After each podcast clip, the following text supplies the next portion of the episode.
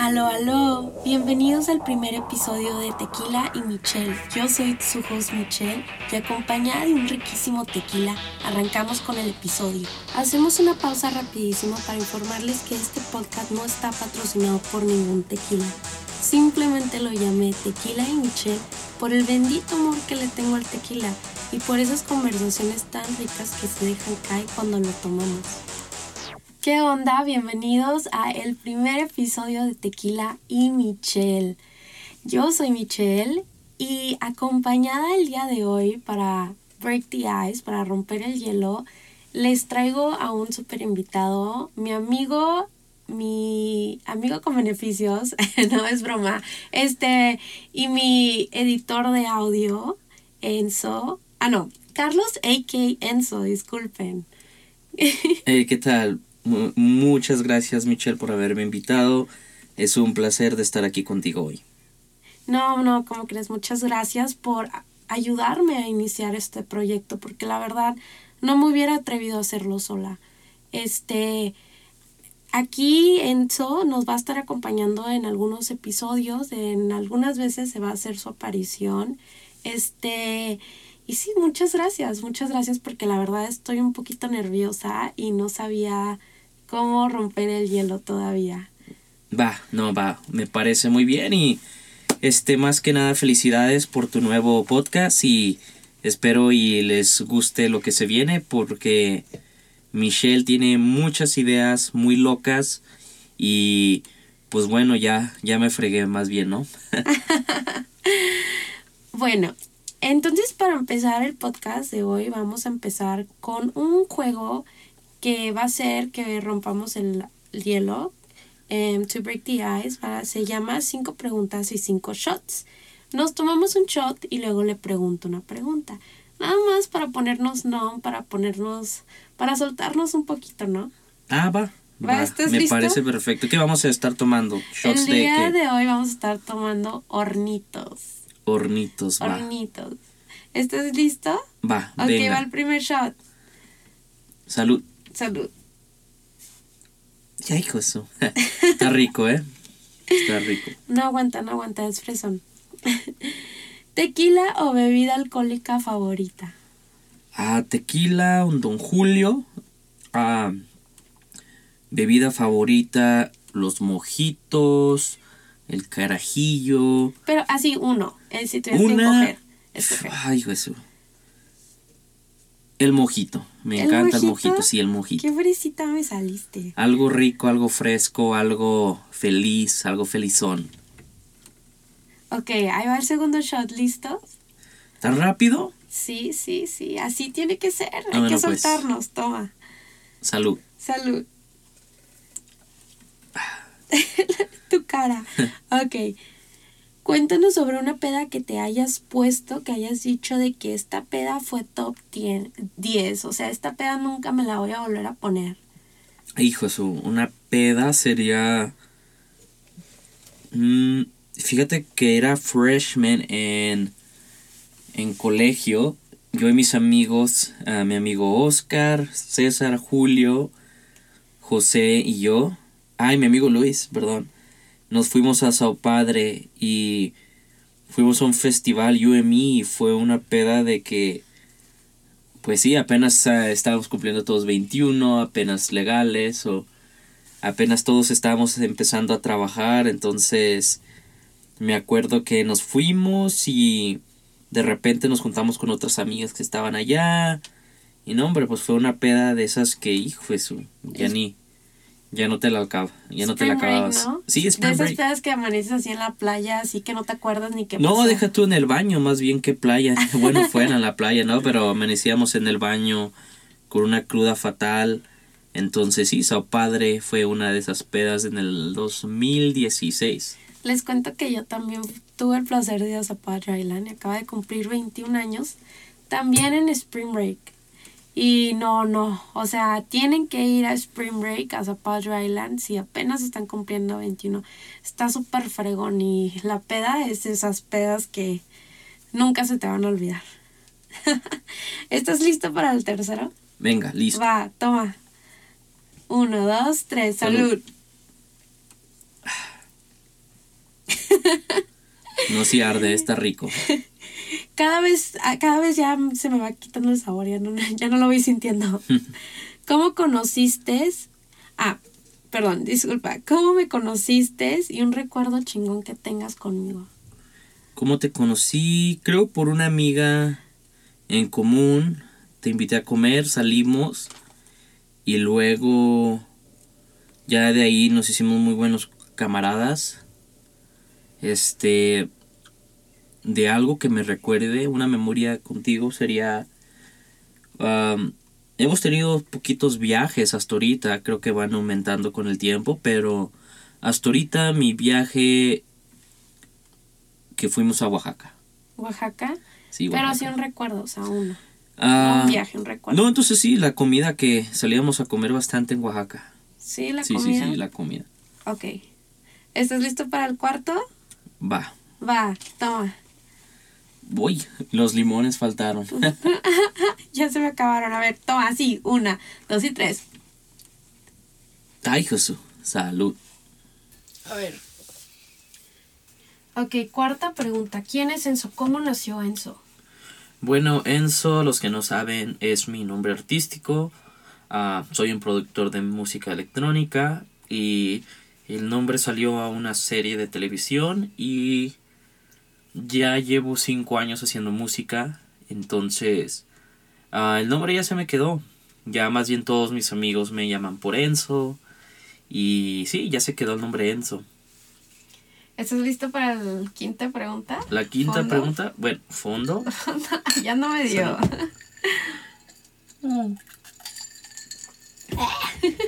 Voy a dormir súper deli hoy. Ok, quinta pregunta. ¿Estás feliz con tu vida en estos momentos? Sí, se podría decir que sí estoy muy feliz. Aparte de, de que estoy trabajando en bastantes proyectos, de mi música. A los que no saben, también soy un joven emprendedor, tengo mis negocios. Es algo que siempre estoy trabajando hacia. Hacia, hacia algo. Soy la persona que nunca se... No me puedo quedar en paz, estancado en una, en una sola cosa. Entonces sí, creo que me aburro muy pronto, entonces hago bastantes cosas. No, no me quedo estancado en una sola cosa. Pienso que está siendo un poco modesto porque tiene sus negocios, tiene un negocio de marketing, este, tiene un negocio de tareas donde hace las tareas por ti y tiene personas, tiene maestros, hasta maestros trabajando para él. Este, también acaba de firmar con una disquera Spinning Records. Este, en esa disquera está firmado Dioro. Este, ¿quién más? Hay varios artistas grandes, Steve Aoki, ah, vaya, pues casi todos los artistas comienzan en esa disquera, entonces ya después de cinco años se me dio la oportunidad y, y ya va floreciendo mi carrera de, de productor. Quiero que nos platiques, ya se han terminado las cinco preguntas y ahorita que ya estamos un poquito más centrados, más noms, quiero entrar a lo heavy. Este, ¿cómo llegaste a Estados Unidos, Carlos? Tú tienes una historia y yo quiero que la cuentes. Bueno, pues mm, creo como todos, ¿verdad? Con desde chiquito me vine desde desde México y mi, mi mamá más bien ah, con el sueño americano, entonces sí, terminé en Estados Unidos siguiendo el sueño americano y y través de los años, pues ya sabes, tienes que ir a la escuela, estudiar, a, acaba una carrera, consigue un buen trabajo, pero pues bueno, la escuela nunca fue lo mío. Yo desde terminando que sería la preparatoria me salí. ah, no, perdón, entré a la universidad, ah, estudié unos dos años y ya después de ahí eso no era para mí. Quiero que cuentes el día que decidiste salirte. ¿Cómo, cómo, qué fue el negocio que dijiste? Ok, ya, me voy a salir porque la escuela la verdad no es para mí, no me está ayudando. Porque esa historia se me hace a mí muy graciosa. Sí, pues bueno, yo siempre fui un joven emprendedor con bastantes ideas. Pero como todo, pues todos me decían, no, no hagas esto, no te va a funcionar. No, no, no es para ti o estás loco, sigue estudiando. Entonces se da cuenta que una vez yo con un amigo estábamos trabajando en un trabajo literal de lunes a viernes, nueve horas, o a veces hasta más. Entonces, a mí se me ocurrió la idea de hacer un negocio donde te hacía las tareas. Te hago las tareas, tú me pagas y, y pues bueno, haz de cuenta que comencé con ese negocio y me empezó a ir muy bien. Este, se oye muy ridículo, pero hay mucho, hay mucho mercado de eso. Entonces, lo, lo seguí haciendo por unos, que serán cuatro o cinco meses. Y se corrió la voz de que había este chico que te hacía la tarea. Yo literalmente no te hacía la tarea, tenía, contraté a gente, pero sí empecé a hacerte todas las tareas de todas las materias y hasta un día que ah, esta historia es muy, es muy, ah, muy fuerte para los que no saben de, de negocios yo llegó un momento donde todos los días depositaba dinero a mi banco, a mi banco en la ciudad y de repente me habló mi banco, pero me dijeron, ¿sabes qué? Somos la policía del banco. Este, te paramos la cuenta porque estás haciendo muchas transacciones y se ve muy, se ve muy rara tu cuenta donde está entrando mucho dinero todos los días. Entonces, pues yo ni cuenta sabía cómo, qué pasó y ya me explicaron, no, pues sabes qué, em, qué es lo que estás haciendo, les expliqué, se rieron y, me, y yo pues sin, con miedo dije, bueno, pues lo que estoy haciendo es ilegal, pero no, no, no es, no es ético, pero pues bueno, en el, en el mundo de los negocios que no es ético. Exacto, pero, o sea, tuviste que contratar a un abogado, ¿verdad? Sí, contraté a un abogado, me dijo, ¿sabes qué? Lo más, reportas tus ingresos para que puedas pagar tus impuestos y y agarra tu licencia de negocio ah, para que pagues tus taxes, bueno, sí, tus impuestos, entonces ya de ahí dije, bueno, ya el banco me aprobó, me dice, ¿sabes qué? Sí, no hay problema, ya mientras estés pagando, pero yo con el miedo de, de que, wow, todos los días metiendo dinero, ya cuando me salí de la escuela, estaba sentado en una vez en una clase de un profesor, en una clase de biología, creo. en ese mes hice una promoción de te regalo una tarea gratis si me compras una otra tarea. Entonces, en ese solo mes hice, eh, bueno, en el transcurso de dos meses hice 44 mil dólares, lo que realmente gana un maestro. Entonces yo ya dije, bueno, pues qué fregados estoy haciendo en la escuela si ya en dos meses hice lo que hace un maestro y recuerdo ese día me salí de la escuela y y ya lo demás fue historia, ya me salí, mi mamá casi se, se vuelve loca, pero creo que ha valido la pena porque eso me abrió bastantes puertas para, para, para poder hacer otras cosas. Sobre todo yo pienso que te abrió los ojos porque nosotros, bueno, somos hispanos, venimos, sabemos de que un hispano desde que viene a Estados Unidos, tienes que estudiar, tienes que hacer esto, o sea, nuestros papás estuvieron fregando para que nosotros vayamos a la escuela y es el sueño, ¿sabes? De nuestros papás, pero en realidad no es nuestro sueño. Entonces ahí fue cuando dijiste tú también de que, ok, yo sea, puedo hacer algo fuera de la escuela, ¿sabes? Sí, y, y deja tú el tener el poder de la libertad de no estar trabajando nueve horas al día. De hecho, ahora es algo que no, no digo que estudiar esté mal, pero el sistema que te pone la sociedad de que tienes que ir a la escuela 15, 16 años, agarras tu carrera, y luego vas a ir a trabajar a una compañía o empresa unos que 10, 15 años más para poder retirarte, pero literalmente todavía tienes que trabajar uh, de 8 horas a 9, 10, depende, dedicarle todo tu tiempo a algo que realmente nunca va a ser tuyo, uh, tienes que respetar un horario, tienes que respetar uh, ciertas decisiones que a lo mejor tú no, tú no quieras. Entonces digo, no, para, para mí me abrió los ojos en yo poder ser mi propio jefe, yo poder decir, ok, este día trabajo una hora, dos, tres, cuatro, cinco, X, pero no estoy dedicándole todo el día al trabajo. O sea, sí, es claro, tener tu propio negocio es, es más responsabilidad, pero creo que te da Más libertad. más libertad y hay más lujos que puedes disfrutar. O sea, mm, tú tomas tus decisiones. am, ah, pues sí, o sea, tú. vi- Vienen más, vienen más cosas más, más fluyentes a tener tu propio negocio a que ir a trabajar con alguien más. Como que es un balance, ¿no? O sea, así de la misma responsabilidad que viene, viene también la misma libertad. Sí, correcto. Sí, o sea, la- obviamente le tienes que chingar y eso en cualquier trabajo, pero más cuando estás tú. Este, otra cosa que quiero decir que me da mucha risa fue que cuando empezó su negocio de tareas, este, mucha gente, muchos estudiantes lo amenazaban diciéndole que iban a ir con el decano, ¿verdad? Sí, a decirle porque lo que estaba haciendo era ilegal y por eso él contrató al abogado. Este, y el abogado fue cuando le dijo, no, ¿sabes qué? No es ilegal, no es ético, pero no es ilegal. Pero hoy en día que no es ético, la verdad. O sea, sí, sí, de hecho, claro.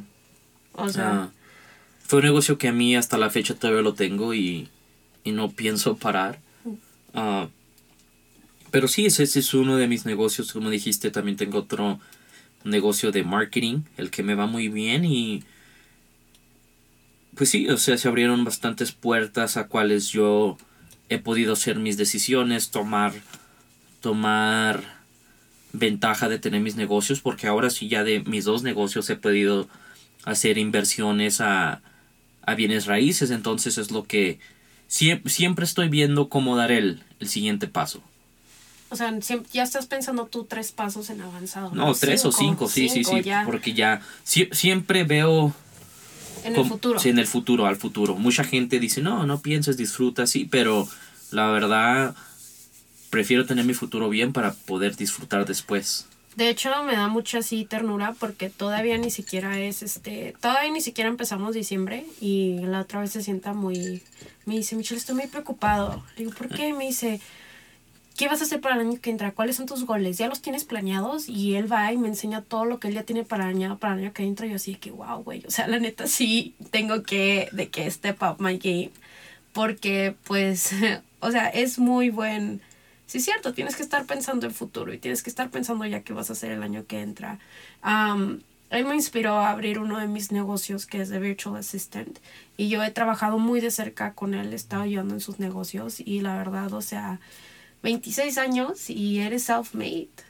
Sí, sí, claro, y fíjate que aún así tengo mi papá como un emprendedor también, él sería mi mentor, pero me acuerdo que la fecha me dijo mi papá, si un día quieres llegar a invertir en bienes raíces, no esperes que yo te voy a dar- el dinero, ni mucho menos regalártelo, junta tu dinero y después vienes a invertir conmigo y ah, literalmente me tomó cuatro, cuatro, entre cinco años ahorrando, ahorrando y ya después cuando tuve una cantidad fuerte, oye papá, ya estoy listo y, Y vámonos. y vámonos. Como gordo en tobogán. Ay, ay, perdón. Este. Sí, yo me acuerdo que cuando yo lo conocí, a mí me dijeron de que es un hijo de papi, le dan todo, y yo de que, ay, no, qué flojera de persona.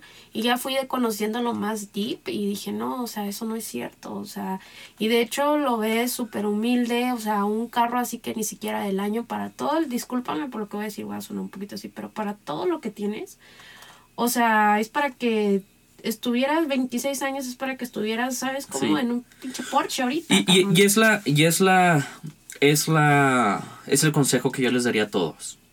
Mm, hoy, hoy en día la sociedad trata de enseñar algo de que, cuál a lo que no es.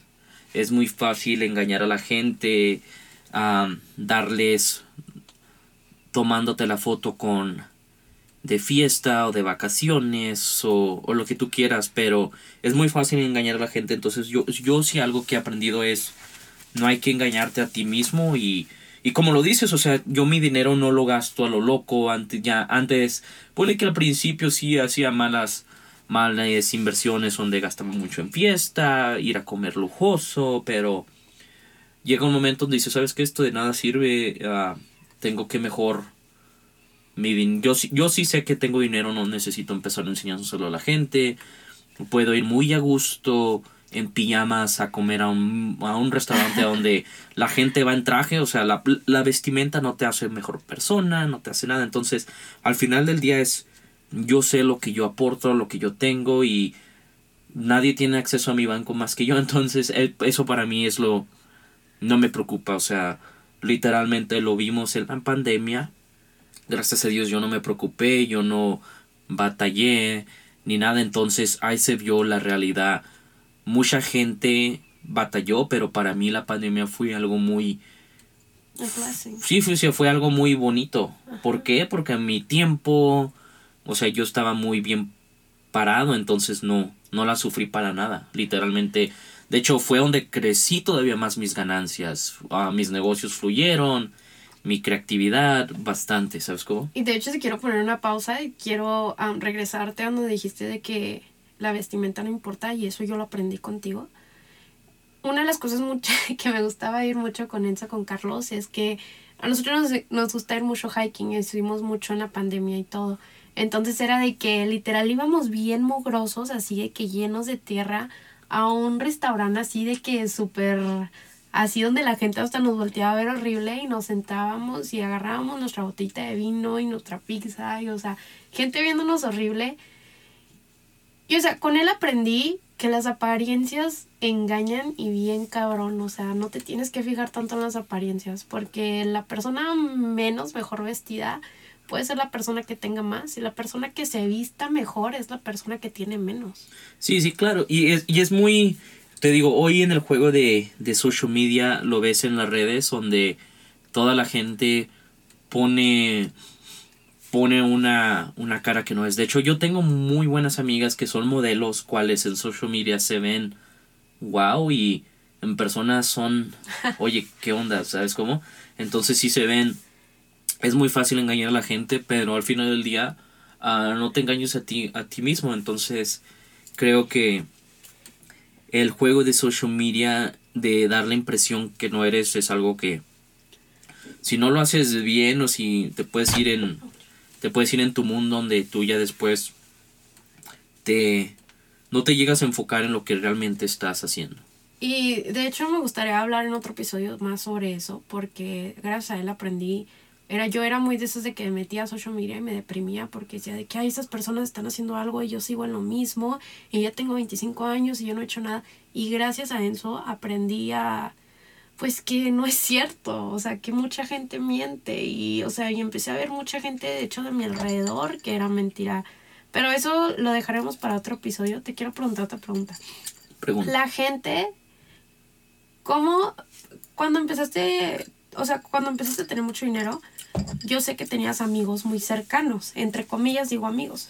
Sí. Este, y de repente cuando empezaste de que allá, de que no, sabes que ya no voy a gastar tanto en fiesta, ya no voy a gastar tanto a lo loco, perdiste esa mucha esa amistad. Yo sé que hay una amistad en particular que te dijo, sabes que yo nunca te consideré un amigo. Sí, es pues claro, la conveniencia de, de esas personas, ¿no? hoy en día, pues sí, claro, todos creo que hay mucha gente así que nomás se junta por o beneficios o tienen sus propios intereses, pero sí, de hecho yo lo vi bastante donde sí gastaba dinero, tenía más amigos y ahora en día yo creo, mucha gente piensa que me volví codo, pero no. no creo que me volví codo, de hecho tengo muy tengo mis inversiones, tengo mis prioridades. Uh, de hecho, con mi papá, o sea, tú ya me acaba de hablar y me acaba de decir, sabes que ya se vendió la casa, vamos a comenzar otra. Entonces, es algo donde para mí no me importa lo que piense o diga la gente de mí, porque pues al final del día yo, yo voy progresando. Yo voy ah. progresando y uno se tiene que preocupar por, por sí mismo y no dejar que las opiniones de la otra gente te, te causen un efecto. De hecho, sí, o sea, el dinero claro que a quien no le gusta tener un amigo con dinero, una amiga donde vámonos de peda, de fiesta, vámonos aquí, para allá, y te pichan. Porque sí, tienes dinero. Sí, te pichan todo, entonces tú casi estás ahí de que, ah, oye, vamos a salir hoy y todo esto, pero... Pero en realidad no son amigos. Sí, no, al final que digas tú, oye, ya no, pues ahí se ve. Y de hecho, también noté mucho, Enzo dejó como que de hacer posts, muchas cosas en su Instagram. Yo le manejo su cuenta de Instagram porque soy manejadora de cuentas de Instagram. Entonces, este, noté mucho que cuando Spinning Records te hizo sign, este, mucha gente de la nada te empezó a hablar. Ah, sí, de hecho, O sí, sea, pues. hasta gente, eh, te estoy hablando de la persona esta que te dijo de que yo no te considero un amigo, hasta te mandó todo un párrafo, ¿no? Para volver a hablar contigo. O sea, chavas que de repente salieron chavas de hasta debajo de las piedras, o sea, chavas que nunca te hacían en su vida, que esas de las que ves ni hasta te hacen mala cara, esas viejas. O sea, qué mala onda, ¿no? Qué mala onda porque hasta chavos, ¿no? Amigos, o sea, no te estoy hablando especificando de chavas nada más, o sea, hasta chavos, o sea, Sí, creo que es porque pues, todos a su conveniencia. Este. Que, o qué les conviene y qué no. Entonces, sí, hay mucha. Hay mucha mala labia. Sí, y eh, es mucho fake lo que se entra a esta industria, que es algo que he aprendido mucho. Este, que va a haber muchas Mm. fake. Y por eso, y de hecho estábamos platicando con sus amigos una vez y estábamos, de hecho, o sea, les dije a los amigos de que ustedes como arminos, amigos cercanos, disculpen, como amigos cercanos lo tienen que cuidar porque pues, o sea, va a crecer mucho y va a haber, o sea, ya se está empezando a ver la gente falsa. O sea, influencers, de hecho, influencers, o sea, gente muy famosa en YouTube que te manda mensaje. Sí. ¿Sabes? O sea, estamos hablando de gente muy famosa. Este, no sé si puedo decir su nombre o algo así, no me quiero meter en todas. Pero es gente muy famosa y dices, wow, o sea, La atención, la atención está ahí. Sí, o sea, mm, gente que. Muchos gold diggers. Muchos gold Sí, el mundo de diggers. Gold Diggers es. Muchos gold diggers. Y eso es lo que más me da risa porque gente que ni siquiera lo hace follow, pero le manda un mensaje. Sí. es algo muy. Sí, para llamar la atención o, o agarrar algo de beneficio. o- Quiero hablar de tu arte. Ahora que ya hablamos de los negocios, me quiero pasar a su arte. Yo cuando conocí a Enzo, él dejó de hacer música por un tiempo, ¿verdad? Estabas como que en una zona donde no te... No, como en writers, ¿cómo se dice? Block. Sí, Writer's era más bien porque no estaba ni motivado o algo. El, el mundo del artista es algo. mm, no sería pes bueno, sí es pesado, pero también, o sea, tener siempre nuevas ideas, ah, sacar nuevos pensamientos en, en escribiendo música es algo que sí está. ah, es- todo depende a cómo me sienta. Ajá. Todo depende de cómo me sienta, entonces sí. ¿Cómo esté, ¿Cómo esté tu mundo? ¿Cómo está el mundo de Enzo ahorita? Porque el mundo de Carlos es muy diferente al mundo de Enzo. Son dos Sí, personas dos muy personas diferentes. muy, muy diferentes. muy claro. diferentes. Eh, Carlos puede estar muy bien, pero Enzo no. O Enzo puede estar en top y eh, Carlos no. Exacto. De hecho, ya que lo dices es muy chistoso, pero sí. Ah, Carlos es el joven de negocios, Enzo es el artista. Y sí, haz de cuenta que Enzo es un artista y de hecho ahorita está muy bien, pero Carlos ahorita está como que chingado que tengo que hacer o... ¿Qué sigue? Sí, sí, que sigue. Entonces sí, sí, es cierto. ¿Qué sigue? Sí. Este. algo que lo que quiero hablar es de lo de los cinco años. Que te tomó cinco años para estar donde estás. Empezaste con un chavo, ¿no? Con otro. Sí, eh, tenía... ah, comencé en un dúo que se llamaba Enzo y Escobar. Y él ha de cuenta que era muy buen artista, pero él siguió el camino de la escuela, se hizo enfermero. Y pues bueno, yo seguí haciendo música. Ah, comencé en el 2016, 2015 más o menos.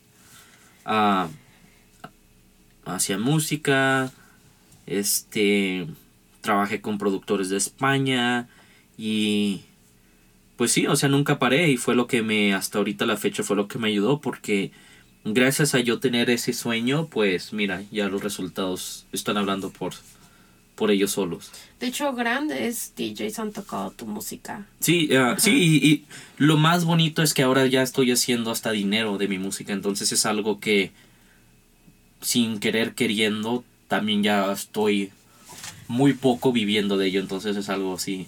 Antes, ahorita tú estás con una disquera, ¿cuál es? Ahorita estoy firmado con Open House Records, ellos están en Londres, Shout out. entonces sí, es algo que ellos me dieron mi primer cheque de artista y fue algo muy, disculpa, fue algo muy, wow, ok, ya, es algo muy, sí, sí, o sea, se fue algo bien padre, ¿Y pero qué fue lo primero que compraste? Ah, lo primerito o sea. Porque es como que ver a ese contrato, ver ese cheque, es como que el fruto, ¿sabes? De todo tu trabajo, de todos los cinco años que te esforzaste, que you didn't give up, o sea, que le seguiste, no te rendiste, güey. Sí, ya fue mi... Me compré un reloj que siempre que me compré un Rolex muy de coleccionista y hasta la fecha lo tengo y fue mi... como mi medalla de oro, decir, ok, ya, ya tu regalo hacia ti, seguir y y sí, hasta la fecha todavía sigo y es algo muy padre y me siento muy orgulloso de eso. Quiero hablar un poquito de cuando fuiste a comprar el Rolex, porque se fue todo falloso a comprar el Rolex, ¿no? Y llega con una bolsa llena de dinero y, les, o sea, al principio les dieron mala cara y cuando ya vieron en lo que, a lo que venía, o sea, se quedaron así hasta, o sea, sin habla y así, hasta lo escoltaron a su carro. Sí, de que me dijeron, este, ¿lo vas a pagar en crédito? Yo, no, este, tengo el efectivo y sí, me acuerdo. o sea, pero es lo que, Ve, y ahora Spinning Records, eso era tu, o sea, eh, tu sueño. Era mi sueño, mi meta y apenas se cumplió y digo, wow, este, los sueños se hacen realidad siempre y cuando trabajes hacia ellos. O sea, yo nunca he parado, todavía sigo trabajando, entonces es algo que, que, que sí, sigue, sigue creciendo. Perfecto. Ahora, que la verdad es como que qué chingón poder decir, ¿sabes qué? Mi mamá se vino aquí, nos venimos, te viniste ilegalmente y ahora ve todo lo que tienes, ¿sabes? O sea, qué fregón, qué inspiración para esa gente allá afuera que se viene por el sueño americano y que la ve imposible, o sea, ves tú. Sí, y yo les puedo, si algo pudiera decirles, el sueño americano es real, sí es real, de hecho yo me siento bien honrado de ser mexicano y sin despreciar a los gringos, ¿verdad? Pero siento que he hecho más que unos que viven aquí, nacen aquí, entonces es algo de que el sueño americano es muy real y la oportunidad de estar en Estados Unidos es que te da, le da la oportunidad a todos. Lo, la única diferencia es quién va a ir a aprovecharla. ¿Quién la aprovecha más que, más que la persona que está dormido, que no está haciendo nada, el flojo, entonces sí, creo que es algo muy importante de, de comprender de que los sueños sí se hacen realidad solamente trabajando. Qué hermoso, qué hermoso y la verdad muchas felicidades. ¿Dónde te podemos encontrar en social media? Me pueden seguir en at Enzo Music, uh, en Instagram, en Facebook como Enzo Enzo, en Spotify como Enzo. Este, aquí les va a dejar Michelle una descripción, sí, para que también a mí me encuentren en Instagram y me sigan. Este, pues muchas gracias por ser mi primer invitado, la verdad estaba muy nerviosa. Este, gracias por ser un gran mentor, por estar para mí cuando yo pensé que nadie podía estar para mí. Yo pienso que todos necesitamos un amigo como tú, un mentor como tú en nuestras vidas. Este, les recomiendo que le manden mensajes si quieren guidance, porque Enzo es muy bueno dando consejos. Este, te deseo lo mejor, yo sé que vas a seguir creciendo y vas a crecer mucho. Y pues sí, así es como terminamos el podcast, el primer podcast, el primer podcast de Tequila y Michelle. Muchas gracias y nos vemos en el, en el siguiente episodio. Hasta luego, muchas gracias. Bye.